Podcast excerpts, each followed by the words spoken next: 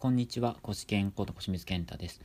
えっ、ー、と、僕はですね、大学院卒業後に、えっ、ー、と、ADHD ですね、中期間多動性障害っていう、えー、診断を受けまして、で会社とかビジネスうまくいかなかったんですけれども、まあ、えっ、と、自分が、えー、まあ、クリエイターとしてですね、え生きられる、え道を見つけまして、まあ、そこからですね、えまあ、クリエイターを、まあ、養成するコンサルタントとか、まあ、養成塾を、えー、始めさせていただきまして、えー、今で1年で会社卒業する人とか、えー、半年で、えー、っと海外転勤とか実現される人も出てきました。で今日は、えっとそんな経験からですね最近あったあの電車の中であの女性なんですかなんか女性に恨みがすごいあるある人ででなんか幸せな人を見るとなんか女性を殺したくなったみたいな ことで、えっとなんかどこの線だちょっと東京のある線なんですけれどもそこでえー、っとまあムカついてなんかいろんな人をなんか刺したみたいなムカついたのか知らないですけどその事件からですね思うことですねについて、えー、っと今日お話をしていこうと思います。まあ、こういう人たちを、まあ、出さないためこういう人たち社会的にって言えばいいんですかね出さないためにどうすればいいのかってことですね。っていうのとまあこれ聞いてるあなたがねこういうふうになるとは思わないんですけれどもなんかこうこの人みたいになんか人に恨みを持っち持っちゃってるとか持っちゃって苦しいみたいな人ですね。どうしてもその恨みの気持ちが消えないみたいな人とかにお届けできたらなというふうに思います。でえー、っとですねこの事件からまあ、この事件ですねえー、っと僕まああれかまあいろんな友達がいるんですけれどもねやっぱり女性の友達とか結構これは怖いなってつまりなもう誰も誰彼構わず殺してくるじゃないですか。しかも電車の中ってあの規制書ないですよね。あの結構新幹線とかってテロに狙われやすやすくてなんかその荷物検査とかちゃんとやった方がいいんじゃないかっていうそのテロリストの専門家の人とかも、えー、いるみたいで。確か、えー、今政治家の青山茂原さんって方言ってたと思うんですけどまあそれはいいいいかもしれないですけど、まあ、だから自分そういう可能性あるんじゃないのかみたいな怖いみたいな話してて。いやまあ一つ怖いですよね。でまあ僕はね女性の立場じゃないんででも男性でもやられたら怖いですもんね男性ね。でなんですけれどもえっ、と僕はこういう人を減らすには、えー、どうすればいいのかなってことを、えー、考えたんですけどまずそもそもですね多分この人っていうのはあの女性のことがまあ何ですかね多分大事なんじゃないかなと思うんですけどね。女性のことがどうでもよかったらこんなに怒り食らないと思うんですよね。この人が何やったかそこまですみません。調べてないんですけれども。女性とかそのパートナーシップが大事だからこそそれがなんか多分その踏みにじられてとか大人にされちゃってでもそれでなんか最初は我慢したんだけどなんかもうそれが恨みに変わってっちゃったみたいなことだと思うんですね。であのまあこれね僕もやっぱり仕事も大事なんですけれども女性女性っていう言い方なんですけどパートナーシップ多分まあ大事な部類が部類とか結構優先順位高いんですよね人生の中でね。だから僕はここまでなることはないと思うんですけどもでももしかしたらあの今からする話なお話を知らなかったらもしかしたらなんか女性に恨み持ってたり持っちゃってたかもしれないなって、まあ、常にね自分ごと化しようと思ってるんですよね。あのやっぱりこういうふうに何かあった時になんかまあそこまではいかないけれども自分ごと化するのって大事だと思うんですよね。でそれで未然に防ぐだから自分に対してなんかちょっと教えてくれてるような事件なんじゃないかなというふうに、えー、捉えるようにしてるんですね。ででこういう時に僕考えるのがえっとこれは、えっと、矢野総一先生っていう、まあ、心理療法科の先生から教わった、まあ、いろんなカウンセラーとかね、まあ、本を出版されてるカウンセラーの人とかは出されてる、まあ、すごい方なんですけれども、えっと、その人に言われたのが多分、多分というかあの、この意識が偏らないようにすることが大事なんじゃないかなっていうふうに思ってるんですね。で、今回の場合は、あの、まあ、あのね、これ、矢野先生って方が言ってたんですけど、親を恨んじゃってる人っていうのは、あの、親を何とか恨んでるから許そう、なんかよく恨んでるの許してあげようよみたいなこと言う人もいるじゃないですか。あれ、できたら苦労しないんですよね。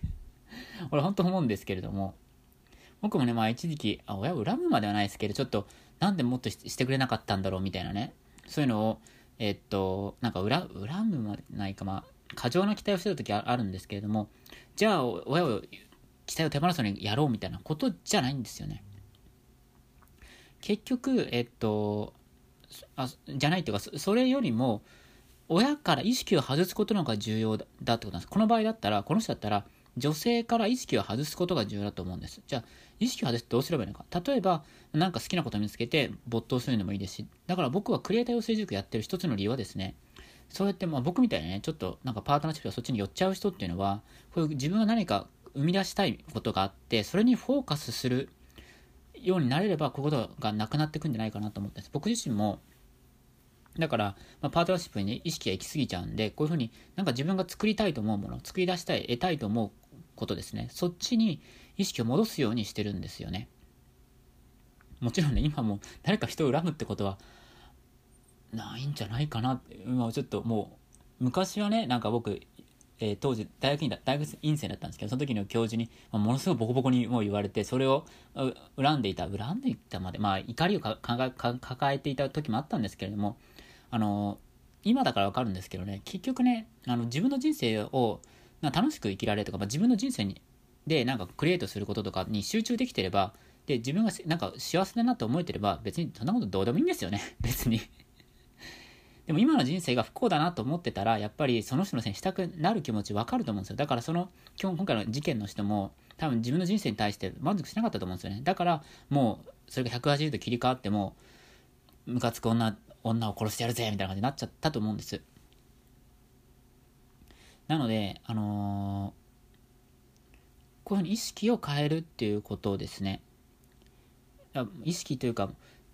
分野を変えるって言えばいいんですかね。恋愛に寄っちゃってるんだったら仕事に分野を寄らせてみるとか。これこの分野の分野を寄らすっていうのは、まあえー、ともう一人の、えー、と矢野先生とも仲いい鈴木健二先生って方いらっしゃるんですけど心理学のそちらの先生の話の方がちょっと近いかもしれないですね。そういうふうに分野を変えるっていうことですよね。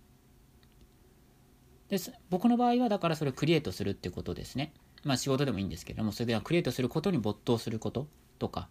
まあ、生み出す方にフォーカスすることに方がま大事なんじゃないかなと。はクリエイトする分野って言えばいいんですかね。ちょっとなんでまとめるかわかんないんですけども。なと思いましたのでちょっとねあのこのニュースまた時間過ぎちゃ過ぎちゃ過ぎ去っちゃうと忘れちゃう人もいると思うんであのちょっと緊急でなるべく急いで撮ろうかなということで今回撮っています。まあ、という感じでですね、まあ、実際にそのクリエイト、えーと、養成塾を、まあ、僕はどうやってそれできるようになったかっていうプレスプロセスと具体的な方法ですねについては、えっと、無料操作誌の方にまとめてますので、メール登録してもらえれば読めますので、興味あるぞとして読んでみてください。まあ、ということでまとめますと、えっとまあ、こういうね、なんか悲しい事件が起きちゃうのは、やっぱり自分の人生に生きるっていうこと言い方言い方言うと思うんですけど、ちょっとね、ちょっと抽象的だと思っていて、あの、なんか意識を寄っちゃう分野がね、必ずあるはずなんです。だから、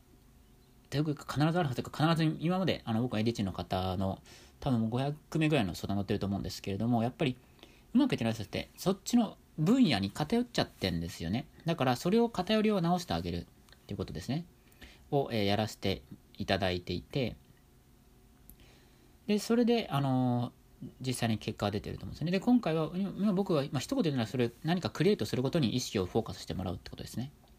そちらにあの意識をフォーカスすることが重要なんじゃないですかって話させていただきましただからねあのこの人も女性のことは多分だ、だから女性がわかんですけど、パートナーシップのことは多分大事だったと思うんですよ。でもそれがうまくいかないっていうことで憤りになっちゃってると思うんです。もちろんね、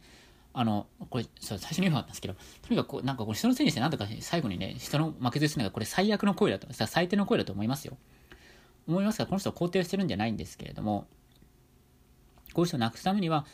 あの、まあ、自分なんか恨んじゃったかなんかそれあるんだったとしたら、親とか恨んでるんだったらそっちに意識をフォーカスするんじゃなくて、なんか親を許すとかそういうことにフォーカスするんじゃなくて、別の分野とかクリエイトすることに、えー、まあなんか別の分野でクリエイトすること、健康分野でクリエイト、なんか自分でね、なんか目標としてクリエイトなんかしていくとかね、まあ、筋トレとかでもいいと思うんですよね。